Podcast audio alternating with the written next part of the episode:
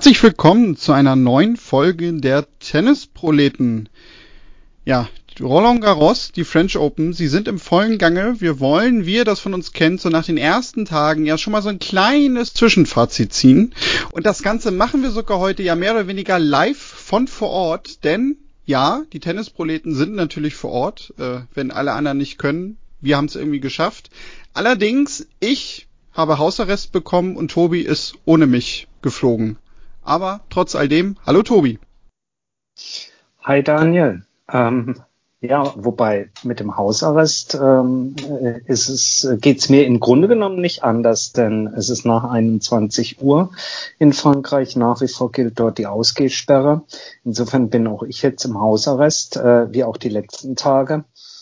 Und ähm, das war und ist, und wir werden sicherlich drüber sprechen, äh, auch eine neue Erfahrung, wenn man gucken muss, dass man von der Anlage nach Hause kommt, ähm, noch schnell sich irgendwo was äh, zu essen äh, greift, äh, um dann nach 21 Uhr in einer Stadt, die ja sonst dafür steht, ähm, dass auf den Straßen das Leben tobt, dass in den Bistros äh, drinnen und draußen die Tische voll besetzt sind.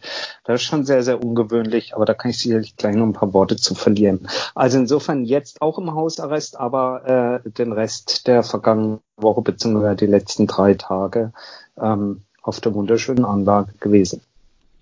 Ja, in diesen Zeiten wirklich definitiv ein Privileg. Ähm, ihr habt es vielleicht schon so ein bisschen rausgehört. Wir nehmen, das muss man ja gerade bei so einem Turnier immer dazu sagen, äh, am Donnerstag auf der ersten Woche. Donnerstagabend ist es jetzt. Gerade zerlegt Herr Nadal den ja, Sportsfreund Gasquet.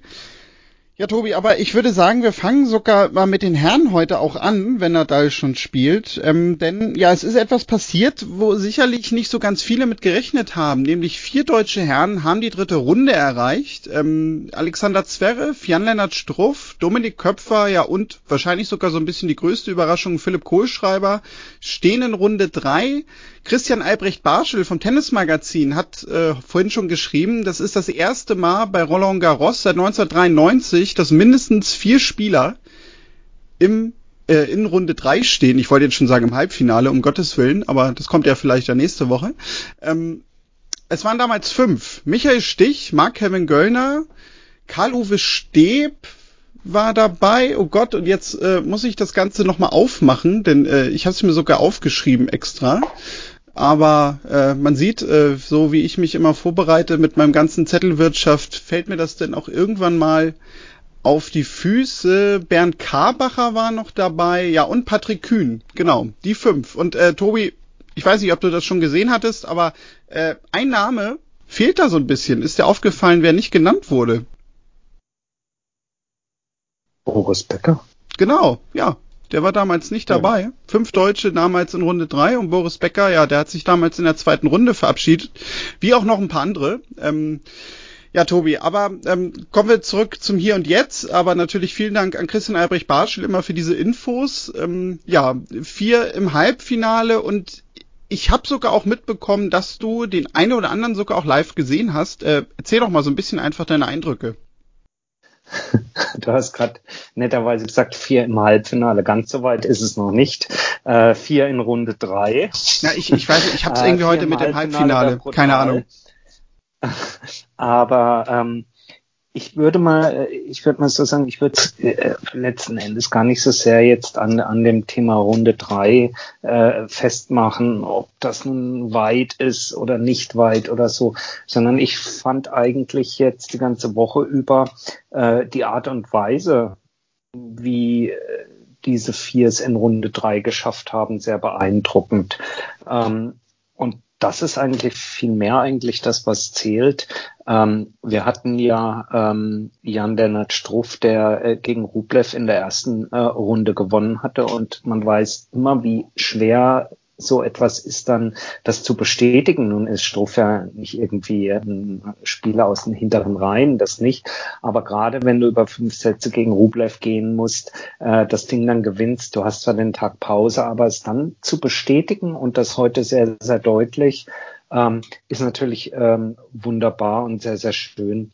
Ähm, wir wollen ja gar nicht so sehr in die, in die einzelnen Spieler als solche gehen äh, und die jetzt analysieren, aber äh, gleiches gilt natürlich auch heute für ähm, Philipp Kohlschreiber.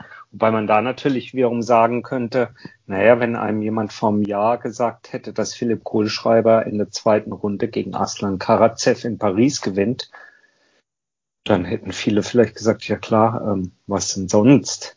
Der spielt seit 480 Jahren auf Sand, äh, sicherlich sein erfolgreichster Belag und ist äh, in, in den 480 Jahren immer in der Top 30 gewesen, so ungefähr. Und warum soll er nicht gegen wen? Gegen wen gewinnen?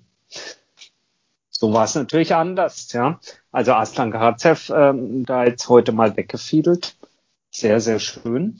Und ähm, was ich mir komplett angeguckt habe, war das Spiel von Dominik Köpfer gegen ja auch keine Nullnummer, äh, gegen Taylor Fritz, ähm, was wirklich ähm, auch ein sehr, sehr sehenswertes Spiel war. Er ist in, in, in vier Sätzen da weitergekommen und ähm, was mir da wieder aufgefallen ist, ist, dass äh, einfach ein Dominik Köpfer, wenn er gut drauf ist, dann macht das einfach auch als Zuschauer mächtig Spaß, ihm dazu zu sehen. Er ist ja erstmalig äh, so richtig ins Rampenlicht äh, bei den US Open damals geraten äh, oder gekommen mit seinen Leistungen, hat dort auch einige von uns wirklich begeistern können. Und heute war wieder so ein Tag, wo ich sagen muss, boah, dem, dem guckst du echt gerne zu.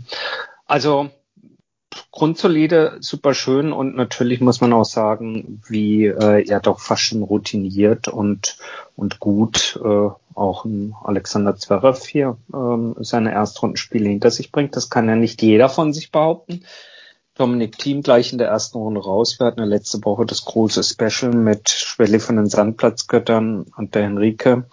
Und ähm, ja, äh, also insofern können wir sicherlich aus deutscher Sicht da überhaupt nicht klagen. Bei den Franzosen sind alle Spieler und übrigens auch alle Spielerinnen raus nach Runde zwei und die hatten nun wirklich, ich weiß gar nicht wie viel, ich glaube bei 23 oder sowas am Start.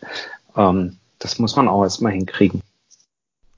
Also Gasquet spielt gerade noch mit?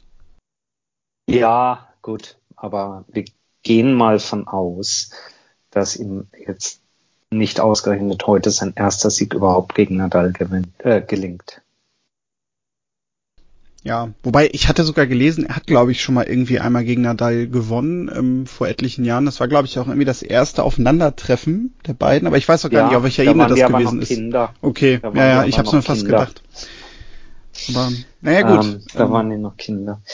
Nein, aber also wie gesagt, das ähm, ist natürlich aus deutscher Sicht sehr, sehr erfreulich. Und ähm, muss sagen, das war insbesondere heute auch der Tag äh, wirklich, wirklich grandios anzusehen auf der Anlage. Ähm, vielleicht mal zur, zur Anlage, wenn ich das Stichwort gerade sag, oder überhaupt zu dem Thema jetzt, bevor wir zu den Damen kommen. Ähm, Roland Garros und die, und die French Open dieses Jahr. Also ich bin ja ähm, ich habe mich auf der einen Seite sehr, sehr gefreut, dahin zu fahren und auf der anderen Seite natürlich aber auch natürlich immer noch mit einem gewissen, mit einer gewissen Skepsis und einem gewissen Gefühl so, hm, kann man das jetzt wirklich schon machen?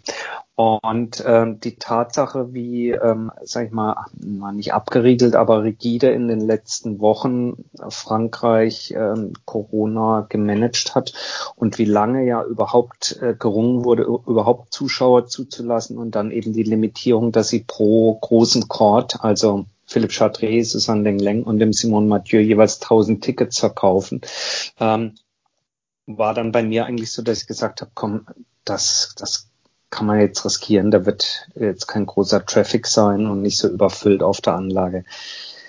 Ich muss sagen, ich sehe ja teilweise auch Bilder aus dem Fernsehen, das täuscht aber, äh, denn es ist schon mächtig voll auf der Anlage. Zwar nicht auf den, auf den, auf den, wie soll ich sagen, auf den Gängen zwischen den Stadien jetzt das nicht, aber es wird sich natürlich äh, unglaublich ähm, angestellt an den, insbesondere an den Außencourts. Da bilden sich Schlangen und dort werden keine Mindestabstände an, eingehalten.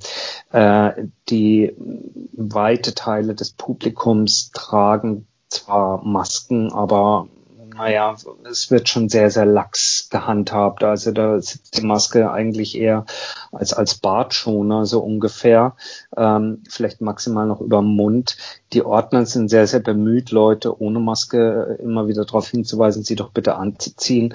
Aber insbesondere das, äh, das Bilden von, von relativ äh, ja, größeren Menschenmassen und Menschen, Trauben ohne jegliche Wahrung von, von Abständen auf den Tribünen, äh, muss ich sagen, hat mich schon etwas erschreckt. Äh, das klingt jetzt alles sehr negativ, es ist total toll, Tennis und alles, kommen auch gleich wieder dazu, aber es hat mich schon etwas erschreckt. Ähm, und das war schon, ähm, sagen wir mal so, während sonst ein Kampf ist, auf die Courts draufzukommen, weil es randlos überfüllt ist äh, bei Roland Garros, war es diesmal ähm, trotzdem Angang drauf zu kommen. Ich habe die, die Schlangen angesprochen, die sich gebildet haben, aber es war auch wirklich ein, ein, ein Kampf, immer wieder für sich selber zu sorgen und zu sagen, ey, ich versuche hier die Abstände einzuhalten und mir halt einen Platz zu suchen, äh, wo ich genügend Abstand rechts und links habe und wenn es mir einer zu nahe kommt, darauf hinzuweisen oder sich dann eben selber umzusetzen. Das hat mich doch schon sehr, sehr überrascht, muss ich sagen. Und man kann nur die, äh, die, ja, die Daumen drücken, dass da äh, jetzt nichts in Anführungsstrichen Schlimmeres passiert. Es ist aber ein Gesamtbild, äh, wenn ich, wenn ich sozusagen diesen kleinen Corona-Ausritt damit beenden darf. Es ist ein Gesamtbild, was sich natürlich fügt, wenn du dann abends von der Anlage runtergehst ähm, und dann eben Richtung deiner Bleibe marschierst. Da sind die Straßencafés um kurz vor neun noch pickepacke voll. Ähm, also wenn wir in Deutschland über Luca-App und registrieren und äh, sonst was reden, da lachen die hier nur drüber. Ich habe mich mit zwei, drei Leuten unterhalten, die haben gesagt, naja, wir Franzosen sind halt alles kleine Rebellen. Ähm, Finde ich trotzdem äh, schwierig. Ähm, aber gut, äh, wie gesagt, drückt mal die Daumen, dass das alles gut geht. Ähm, und äh, kommen wir zurück zum Tennis, wobei letzte Info hier dazu. Äh, Corona-Tennis gab es ja auch schon die Woche im ersten Fall. Ähm, das Top-Doppel äh, ähm, hat's erwischt, gell? Daniel, mit Corona. Ja, genau. Das war, glaube ich, eine Meldung, die ja Zeitpunkt der Aufnahme heute Morgen äh, die Runde machte, nämlich äh, Mektic Pavic mussten rausziehen, ja, dass sie, ich glaube, sogar beide positiv getestet mhm. worden sind, wenn ich mich nicht täusche, ja. Ja. Das, äh, ja. ja, also ich, ich war so ein bisschen gespannt, äh, inwieweit die Meldung jetzt irgendwie die Runde macht, weil ja, ich glaube schon, dass das mittlerweile eine Sache ist, die bei den Turnieren gar nicht mehr so erwartet wird. Aber ich hatte jetzt auch nicht den Eindruck, dass das irgendwie sowohl die Leute vor Ort als aber auch irgendwie die Medien insgesamt oder auch die Fans irgendwie in Unruhe versetzt hat. Nein, wie gesagt, auf der Anlage selber merkt man eigentlich bis auf das alle Maske tragen, aber die meist mehr schlecht als recht. Ähm, wobei ich tue sicherlich auch meinetwegen 50 Prozent Unrecht. Viele tragen sie auch richtig, überhaupt kein Thema. Und es ist ja Traumwetter in Paris. Es ist sehr, sehr warm in der Sonne. Und ähm, da muss man auch fairweise sagen, zwischendrin muss man einfach einmal kurz abnehmen und sie einmal durchs, durchs Gesicht fahren. Also, also ähm, das ist schon, schon äh, in Anführungsstrichen anstrengend, auch für die Zuschauer. Äh, aber es hilft ja nichts und deswegen, äh, wie gesagt, ich hoffe, dass alles gut geht. Es ist super schön, wieder Tennis zu sehen. Es bleibt trotzdem nach wie vor eben gerade in Verbindung eben mit der äh, mit der Meldung eben, dass es hier das Top-Doppel auch auch erwischt hat, bleibt nach wie vor äh, immer noch mal so eine Erinnerung und eine Warnung, dass wir da leider noch nicht ganz durch sind. Aber zurück zum Sportlichen sozusagen. Es ist einfach grandios, wieder unter freiem Himmel mit Zuschauern äh, Top-Tennis zu sehen, was ähm, ja, um dein, dein Intro sozusagen abzuschließen, leider auf der, auf der Seite der deutschen Tennisdamen nicht so ganz gelungen ist. Richtig, äh, da kommen wir auch gleich zu, aber vielleicht machen wir die Herren noch mal so ein bisschen rund, weil ich habe mir nämlich noch zwei Sachen aufgeschrieben. Ähm, bei der einen Sache bin ich mir sicher, dass du dazu was sagen wirst, weil du hast ihn auch spielen sehen. Und zwar, ich glaube sogar noch so vor knapp anderthalb, zwei Stunden. Aber der eine Punkt auch noch, der mir sehr aufgefallen ist, beziehungsweise was ich auch so ein bisschen gelesen habe bei uns in der Community, was die Fans schon beschäftigt bei den Herren ist, ja, dass die Italiener irgendwie jetzt mittlerweile ja wie so eine kleine Großmacht plötzlich im Herren Einzel daherkommen. Ähm, natürlich so ein bisschen fast schon das Pech, dass sie irgendwie auch gegeneinander spielen müssen, so wie jetzt äh, heute Yannick Sinner gegen Gianluca Mager gespielt. Aber ja, ähm, man muss es wirklich gerade gestehen, ähm, das wirkt so ein bisschen wie ein kleines Ausrufezeichen der italienischen Herren und man muss halt dazu sagen, vielleicht neben Andreas Seppi, der aber auch überraschenderweise äh, Felix Auger alias Sieben geschlagen hat in der ersten Runde, ja halt auch viele junge Spieler, die ähm, ja äh, nicht nur schon weit kommen, sondern auch ein sehr ansehnliches Tennis spielen hinter Yannick Sinner. Ja, gute Stichworte. Das, ähm, äh, das zeichnet sich ja schon seit einer geraumen Zeit ab, dass die, dass die Italiener da wirklich eine, eine grandiose Garde an Spielern ähm, äh, vorbringen. Zu den zusätzlich Arrivierten, übrigens Stichwort Zeppi, das war herrlich, den Spielen zu sehen. Es war so ein bisschen, und ich meine das jetzt gar nicht herabwertend, sondern voller Hochachtung, aber es war einfach, wenn du den auf dem Platz siehst, es war ein bisschen so wie so ein Südtiroler Tennistrainer, der es einfach drauf hat. So, also der, der strahlte schon so eine gewisse, ähm, ja, äh, im positiven Sinne Seniorität und Erfahrung aus und äh, es war schön, schön zu sehen. Äh, natürlich genauso wie ein anderer arrivierter äh, von Nini, äh, das ja auch äh, bisher recht ordentlich ähm, gemacht hat. Äh, und jetzt natürlich die Ergänzung mit all den, äh, die du aufgezählt hast. Musetti heute sehr, sehr klar gewonnen.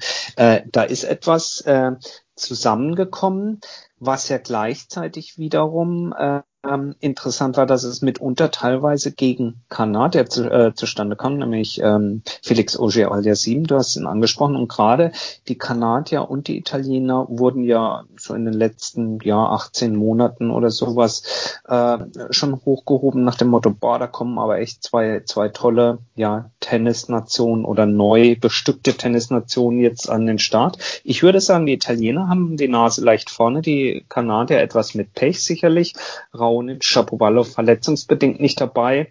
Felix Auger Aliasim hatten wir neulich drüber gesprochen, bleibt meines Erachtens nach wie vor den Beweis schuldig so für den ganz, ganz, ganz großen Durchbruch, eben in die Sphären, die man so von ihm erwartet.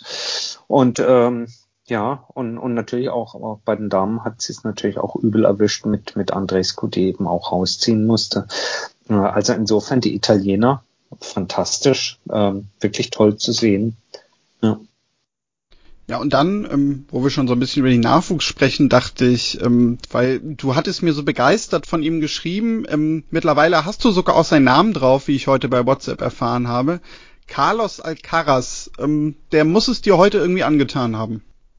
Carlito, ja. Sie, also das Publikum war fantastisch. Es war ein tolles Match ähm, gegen Basiashvili. Und ähm, äh, sagen wir mal so, ich glaube, wenn es äh, in Spanien und in der Schweiz Bedenken darüber gibt, wie das dann, dann mal mit der Nachfolgeregelung später mal aussehen soll, dann kann man an der Stelle, glaube ich, schon im Moment behaupten, dass die Spanier sich da ein bisschen weniger Gedanken machen müssen als die Schweizer. Denn ähm, ähm, ich habe mir den heute das erste Mal so live in Farbe anschauen können und das war wirklich beeindruckend, mit was für einem äh, Speed, mit was für einer äh, äh Bestimmtheit ähm, er, er äh, gegen Basilashvili dieses, dieses äh, Match aber so klar dominiert hat. Nun muss man dazu sagen, Basilashvili ist natürlich einer, der, ähm, finde ich, so ein bisschen ohne Plan B daherkommt. Ja, der hat natürlich auch, irgendwie habe ich gedacht, so nach anderthalb, zwei Sätzen müsste doch langsam mal merken, dass dieses Ultratempo, was er ihm gibt, äh, Alcaraz es einfach eins zu eins aufgenommen hat und nochmal 0,5 oben drauf gehauen hat.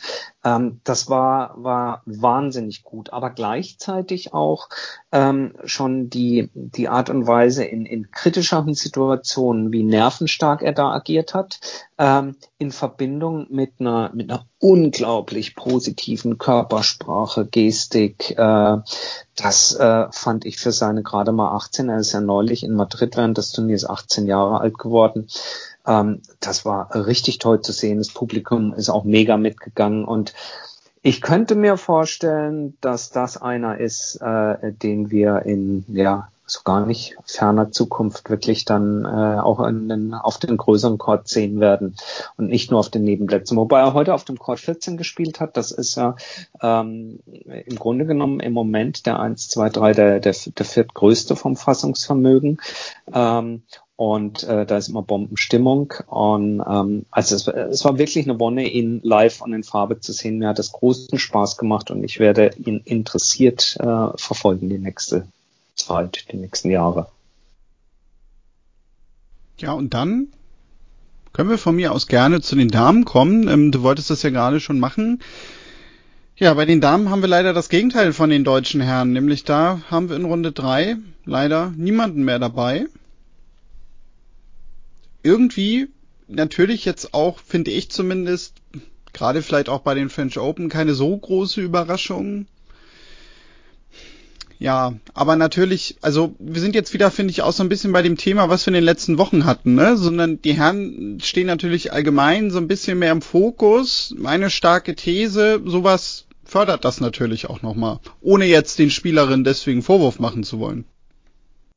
Ja, das fördert sicherlich. Auf der anderen Seite finde ich, ist es, äh, das klingt jetzt vielleicht bisschen, bisschen brutal, aber ich finde das gar nicht so den Nachrichten wert. Also zumindest für die Menschen, die sich sehr, sehr regelmäßig und auch etwas intensiver mit Tennis beschäftigen, die viel schauen, viel lesen, ähm, äh, viel Podcast hören oder was auch immer, äh, ist das ja oder kam das ja mit Ankündigung, beziehungsweise das ist ja eine Entwicklung, die äh, ja nicht nur wir hier im Podcast, sondern in, in, in fast allen Tennismedien seit, würde ich sagen, seit gut anderthalb Jahren äh, schon mehrfach besprochen wurde. Und es geht natürlich so ein bisschen in so Wellen. Es gibt schon immer mal nochmal immer wieder einen Erfolg oder auch Achtungserfolge zwischendrin.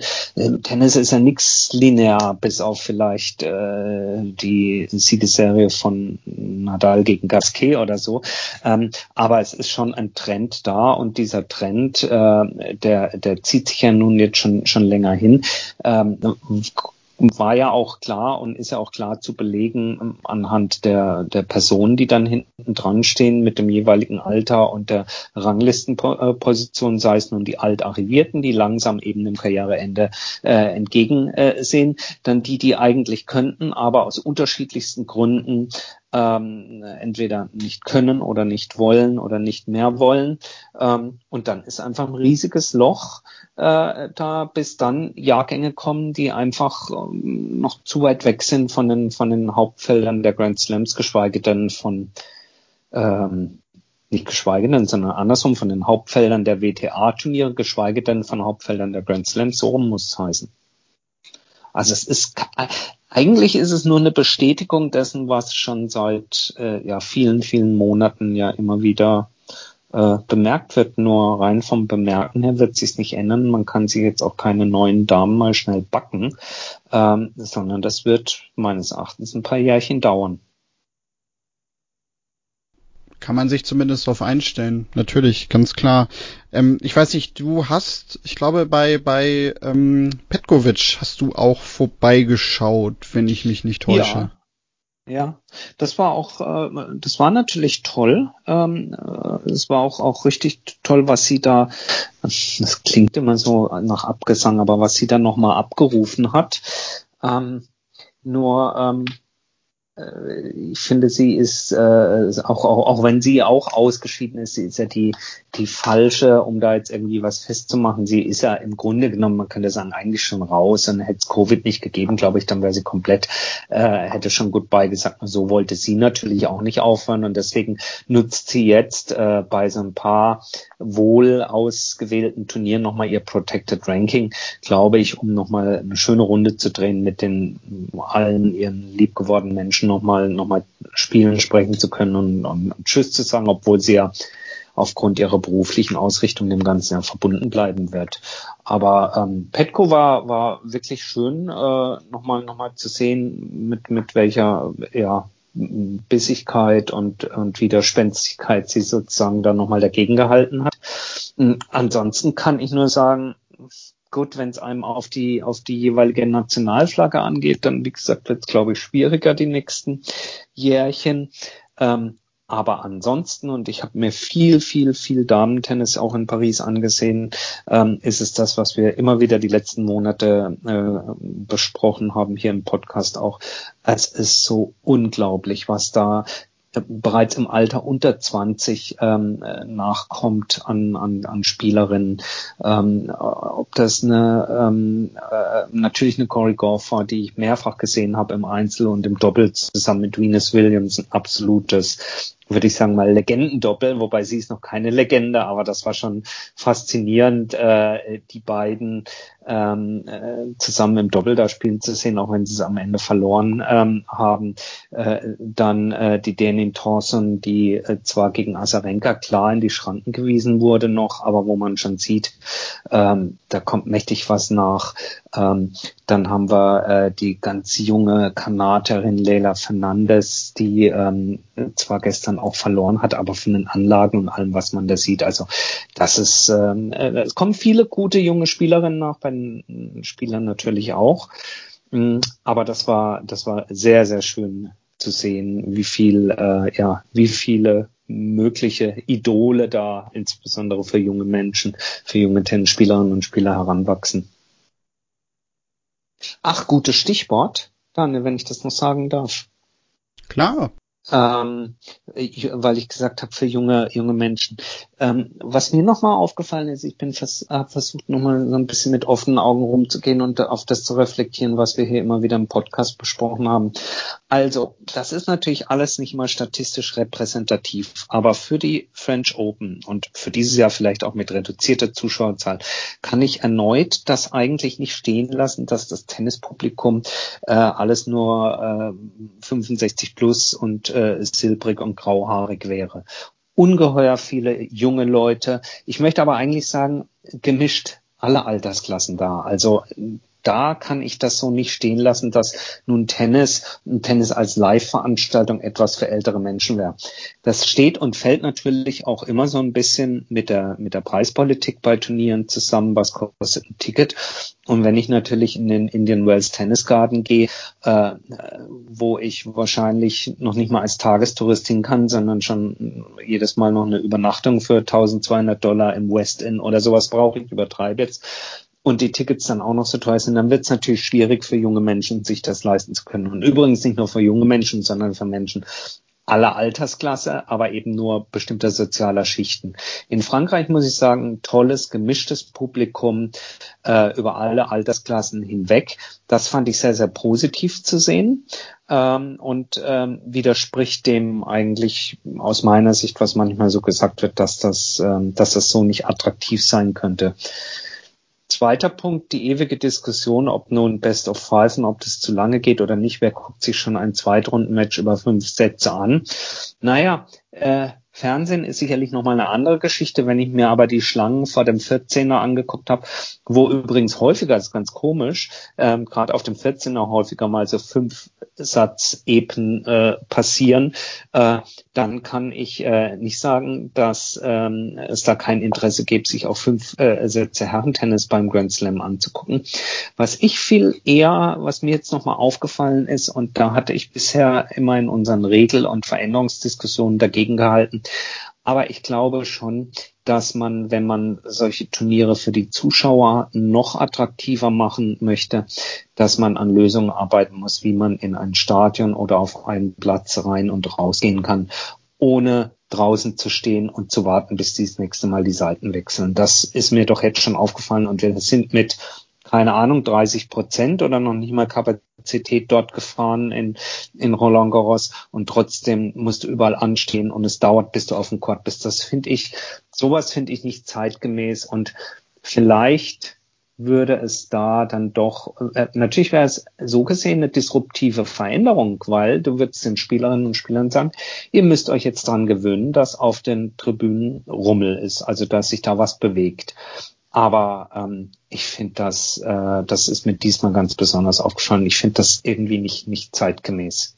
Egal, ob du dir einen, einen, einen Kaffee holst oder was zu essen, wo der Turnierveranstalter auch nochmal Kohle mitmacht, oder ob du einfach nochmal kurz auf Toilette musst oder sowas und danach im blödsten Fall stehst du da wieder 10, 15 Minuten und wartest wieder. Das fand ich sehr, sehr anstrengend. Und da würde ich meine Meinung revidieren. Ich glaube, man sollte mal überlegen, welche Möglichkeiten es da gibt, diesen, diesen sogenannten Free Flow im, im Bereich der Zuschauer einzuführen.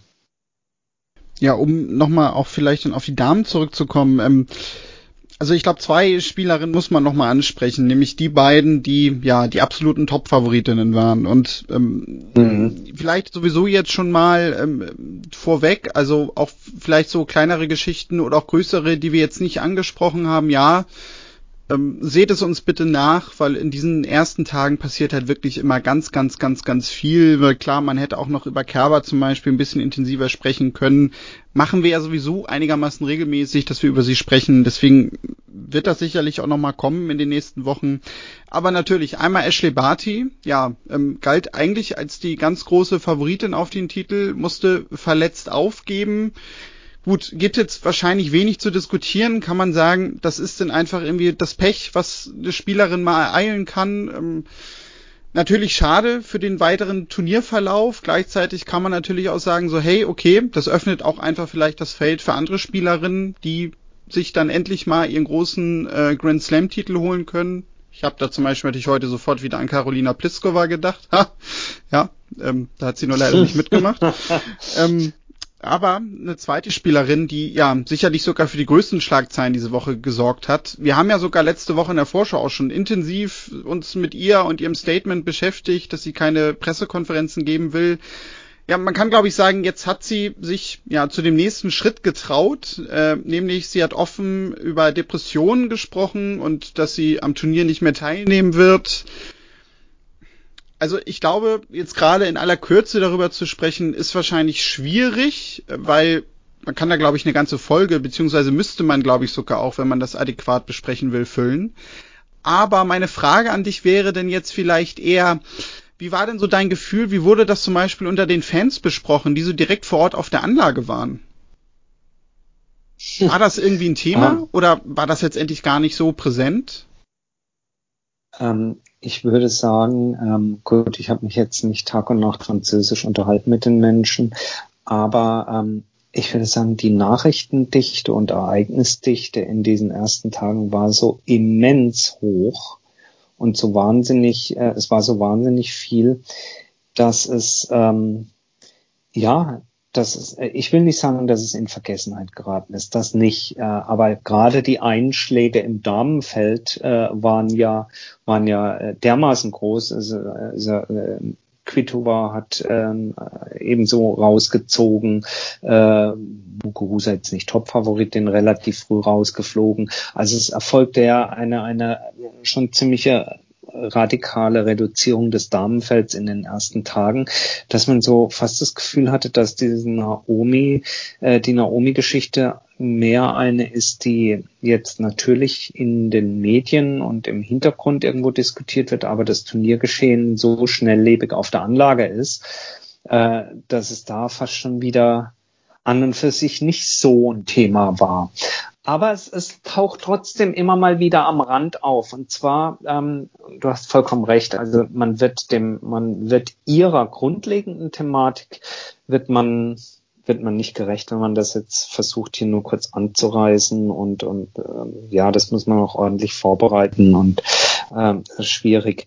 Aber was natürlich schon äh, immer auch mitschwingt, ist eben dieses Thema, dass Tennis eben so ein wahnsinniger Individualsport ist und natürlich äh, Spielerinnen und Spieler äh, alles kleine Ich-AGs oder sehr große Ich-AGs sind, die jetzt mal, ähm, die natürlich alles Positive, aber auch alles Negative und alles Herausfordernde, was auf sie einströmt, im Grunde genommen mit sich selber ausmachen müssen.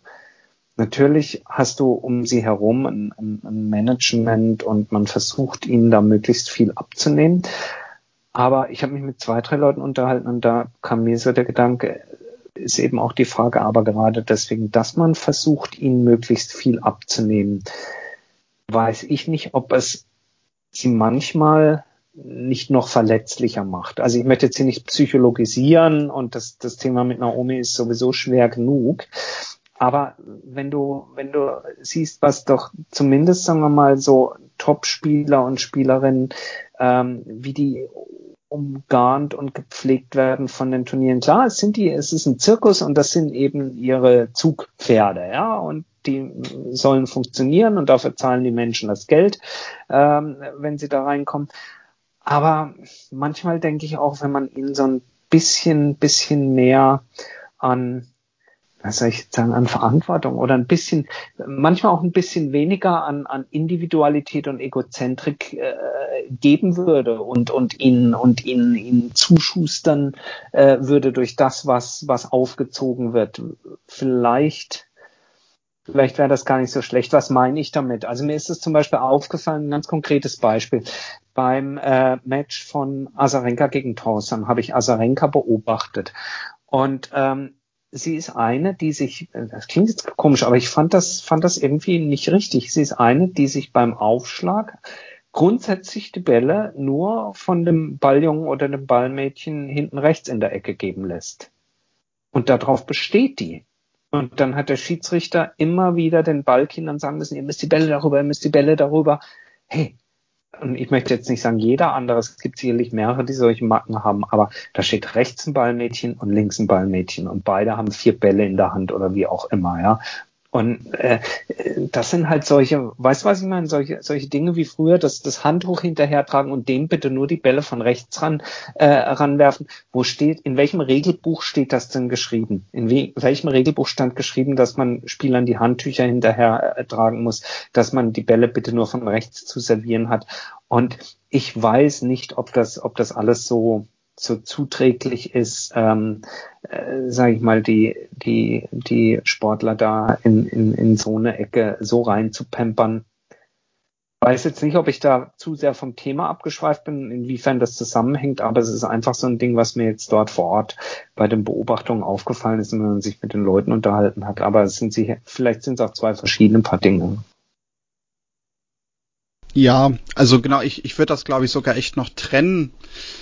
Ja, also genau, das ist ja jetzt dieser Punkt. Ne? Eigentlich sind wir jetzt ja genau bei dieser Diskussion. Ähm, was ich jetzt vielleicht noch kurz zu Osaka sagen möchte, ist,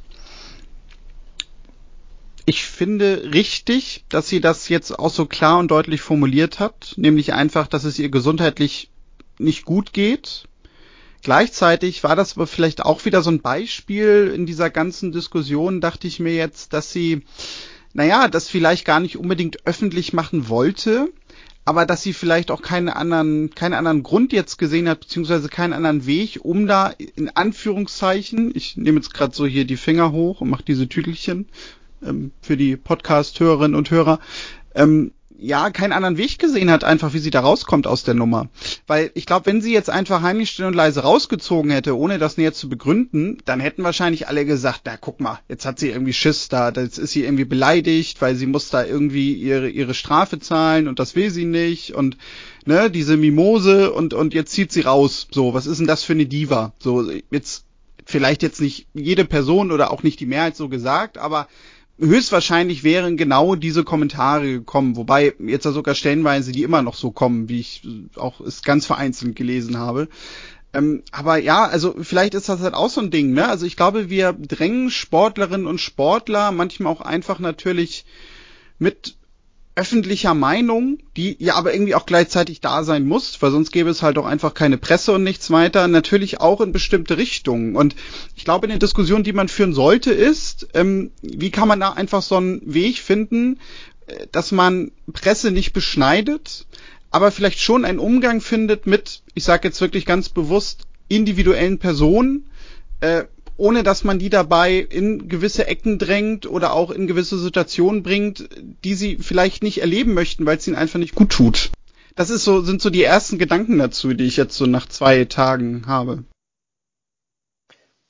Ja, da, da bin ich bei dir und nur, nur um das noch ganz kurz äh, äh, klar zu rücken. Also ich, ich habe das sicherlich gerade irgendwo auch, auch vermischt. Also das eine hat mit dem anderen nichts zu tun. Es ist sicherlich nur eine eine, ein, ein, ein zusätzlicher Gedanke, der mir kam beim, beim Thema, dass es eben Individualsportler sind, was sie alles aushalten müssen, aber mit, mit welchem Umfeld sie sich eben auch umgeben, was von dem Umfeld getan wird. Um auf deinen Punkt zurückzukommen. Ich bin da bei dir und ich glaube, ähm, es ist ja nach wie vor auch relativ undurchschaubar, wie viel davon letzten Endes von ihr ein Alleingang war, wie viel davon familiär ähm, gestützt, unterstützt, äh, teilweise aber auch verquer gelaufen ist in der Kommunikation.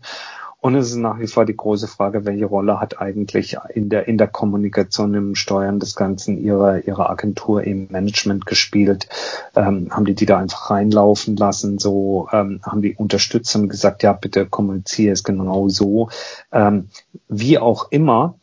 Ähm, ich glaube, ich glaube, es sind zwei, zwei Dinge, zu, äh, die man sich wünschen kann. Erstens mal, dass sie selber natürlich, äh, also Naomi Osaka selber als, als Mensch, als Sportlerin, als Mensch, ähm, den, den richtigen Weg, die richtigen Lösungsansätze findet und die richtigen Menschen findet, die ihr dabei helfen, für sich ja, den Weg zu finden, der für sie gut ist und mit dem sie sich äh, gut fühlt und mit dem sie am Ende ähm, leben, was es war, das leben kann und sagen kann, so fühle ich mich wohl und gesund und genauso möchte ich es haben. Äh, und das zweite wäre natürlich, wenn sie durch diese Aktion, nein, nicht durch diese Aktion, wenn sie durch das, was jetzt geschehen ist und was sie kommuniziert hat und durch die mutigen Schritte, so etwas auch öffentlich äh, zu machen, äh, wenn sie damit Diskussionen in Gang setzt, die am Ende auch zu notwendigen Änderungen führen, wie wir, ja, wie wir miteinander umgehen, wie wir Menschen helfen können, wenn sie, wenn sie Unterstützung brauchen und sie eben auch ermutigen, ähm, das, das, das offen sagen zu können, wenn jemand sich wo etwas anders wünscht oder, oder eben Unterstützung wünscht. Und wenn dafür mehr Offenheit geschaffen werden kann und sie ihre dann eben doch Position dafür nutzen kann, um gerade mit den großen vier äh, im Welttennis, ähm, nein, das ist nicht Murray, Federer, Nadal und Djokovic, sondern äh, mit den großen vier Turnieren hier Veränderungen anzustoßen, ähm, dann wäre wirklich was gewonnen. Und ich fand es übrigens, letzter Satz noch von meiner Seite dazu, in Ihrem Nachfolgestatement fand ich es äh, dann wiederum einfach auch super super schön und so, so lapidar das vielleicht rüberkam, so, so wenig geschliffen, wie das rüberkam, dass sie nochmal sagte, hey, und äh, liebe Journalisten, ich, ich wollte euch gar nichts, gar nichts Böses und seid mir nicht böse. Ja, also ich fand das, fand das geradezu herzlich irgendwie an der Stelle. Ähm, und man, ich fand, man hat aus dem zweiten Statement richtig rausgelesen, in welcher doch ähm, ja verzweifelt verzwickten Situation sie sich da im Moment befindet. Ja, ähm, würde ich sagen, machen wir hier einen Cut zu dieser Thematik. Ich bin mir sogar sehr, sehr sicher, dass wir so in den nächsten zwei, drei Wochen da sicherlich noch drüber sprechen. Vor allem müssen wir jetzt ja auch mal gucken, ja, wie lange sie raus ist. Also Berlin hat sie schon mhm. abgesagt, Wimbledon offiziell noch nicht. Ich kann mir nämlich vorstellen, dass wir gerade deswegen vor Wimbledon ja auch nochmal definitiv darüber sprechen werden. Vielleicht ja sogar auch damit Schwelli vielleicht auch mit Henrike wieder dann in der Vorschau auf äh, das nächste Grand Slam Turnier, dann auf Rasen. Ja, ein letzter Satz sonst noch, dann wären wir nämlich auch durch, nämlich was mir auch noch definitiv aufgefallen ist, die letzten 32 Spielerinnen stehen ja jetzt so Zeitpunkt unserer Aufnahme schon fest und acht davon kommen aus den USA. Das ist ja, irgendwie mal wieder so ein amerikanisches Statement, was wahrscheinlich gerade sogar bei dem Grand Slam Turnier am wenigsten zu erwarten gewesen ist. Oh, wow, acht. Acht. Ja, wir haben drei direkte wow. Duelle in der dritten Runde. Und acht sind es insgesamt, wenn ich mich nicht verzählt habe. Okay. Okay. Prima. Das ist sehr schön. Sehr schön. Ja, ich war, ich war, wie gesagt, ich war sehr überrascht zu sehen, wie, wie gut eine, eine Kokokov auf, auf Sand spielt irgendwie. Man sagt doch immer, die Amis, die können gar nicht auf Sand spielen, weil die kennen das gar nicht, aber die hat das, die hat das richtig toll gemacht, richtig super. Äh, Madison Keys hatte ich gestern gesehen, auch, auch stark. Boah. Der könnte eigentlich auch mal wieder was kommen. Sloan Stevens übrigens auch, mhm, jetzt der, wo du es gerade sagst. Mhm. Die hat ja, der hat ja Pliskova rausgenommen. Ähm, ja, Mann, toll. Ja, also nicht toll, dass Pliskova raus ist, aber kannst ja jetzt die Uhr danach stellen, wann Svitolina rausgeht. Und dann schauen wir jetzt mal, was die zweite Woche bringt und ähm, hoffen, dass es keine Verletzungen mehr gibt, kein verletzungsbedingtes Ausscheiden mehr. Äh, Damen sind ja, sagen wir mal so, da schon recht übel dezimiert worden und bei den Herren schauen wir mal, was da so kommt. Ne? Genau, wir werden uns in der nächsten Woche sicherlich nochmal ja, melden, quasi dann vor dem Finalwochenende in Paris. Und ich würde sagen, sonst sind wir heute ja erstmal so mit der kleinen Bestandsaufnahme durch. Ähm, schreibt uns gerne, folgt uns in den sozialen Netzwerken. Ihr findet uns bei Twitter, bei Facebook, bei Instagram unter Tennisproleten. Gerne auch per Mail ein Statement, wenn ihr vielleicht zu etwas dieser Themen, die wir gerade besprochen haben, sagen wollt oder ihr vielleicht auch was zu einem Thema loswerden wollt. Ja, dass wir jetzt gar nicht so wirklich auf dem Schirm hatten in der Kürze der Zeit. Ähm, Schreibt uns gerne an kontakt.tennisproleten.de. Und sonst, Tobi, würde ich sagen, ja, äh, dir noch viel Spaß, restliche Zeit in Paris. Dann hoffe ich sowieso, dass du auch wieder gut zurückkommst nach Hamburg, zu mir in den Norden. Und ja, wir hören uns in der nächsten Woche wieder. Bis dahin, macht's gut und tschüss. Ciao.